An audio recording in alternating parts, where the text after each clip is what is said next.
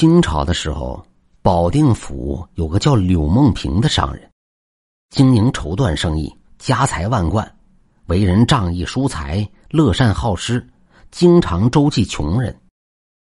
这一年，柳梦平到南京去经商，采购了五万两银子的绸缎。这一天，他在一个旅店里住宿，见旁边有一个瘦高的男人，满面愁容，饿得只剩下皮包骨头。刘梦萍动了恻隐之心，就问道：“你要吃饭吗？”那人不说话。刘梦萍让小二端来牛肉、馒头让他吃。那人立即用手抓着就送进嘴里，狼吞虎咽，不一会儿就吃完了。刘梦萍又要了两份让他吃，那人也很快吃完了。刘梦萍也来了兴趣，又让小二切上猪肘子和五张烙饼，那人又吃完了，这才吃饱。那人向柳梦萍谢道：“多谢，我已经三年没有像这样吃过饱饭了。”柳梦萍就问他名字。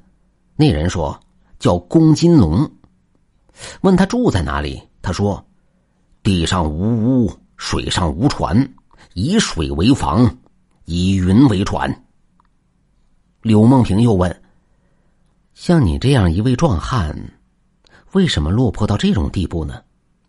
那人说：“哎，不可说，不可说，一说就错，此乃天机，不可泄露。”柳梦萍见此人神神叨叨的，也就不再细问。第二天，柳梦萍整理好货物要出发，那人跟在身后恋恋不舍。柳梦萍与他道别，他说：“我观你印堂发黑，头罩黑气，将有大难呢。我愿随行救你，以报一饭之恩。”柳梦萍听了很是惊讶，只好带他一路同走。路上招呼他吃饭。他推辞说：“啊，我一年只吃几顿饭就够了。”柳梦萍愈发觉得奇怪。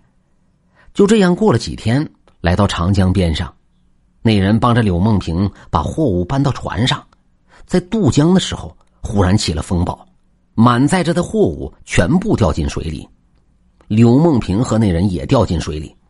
那人把柳梦平救起，自己又跳进水里进进出出。去捞柳梦平掉进水里的货物。柳梦平感激的说：“哎呀，你救我这条命就足够了，钱财乃身外之物，就不要了。”那人不听，最后柳梦平清点货物，竟一件不少，这才知道他不是凡人。那人不知从哪里拖来一条船，把货物装上去，亲自划船把柳梦萍渡过江。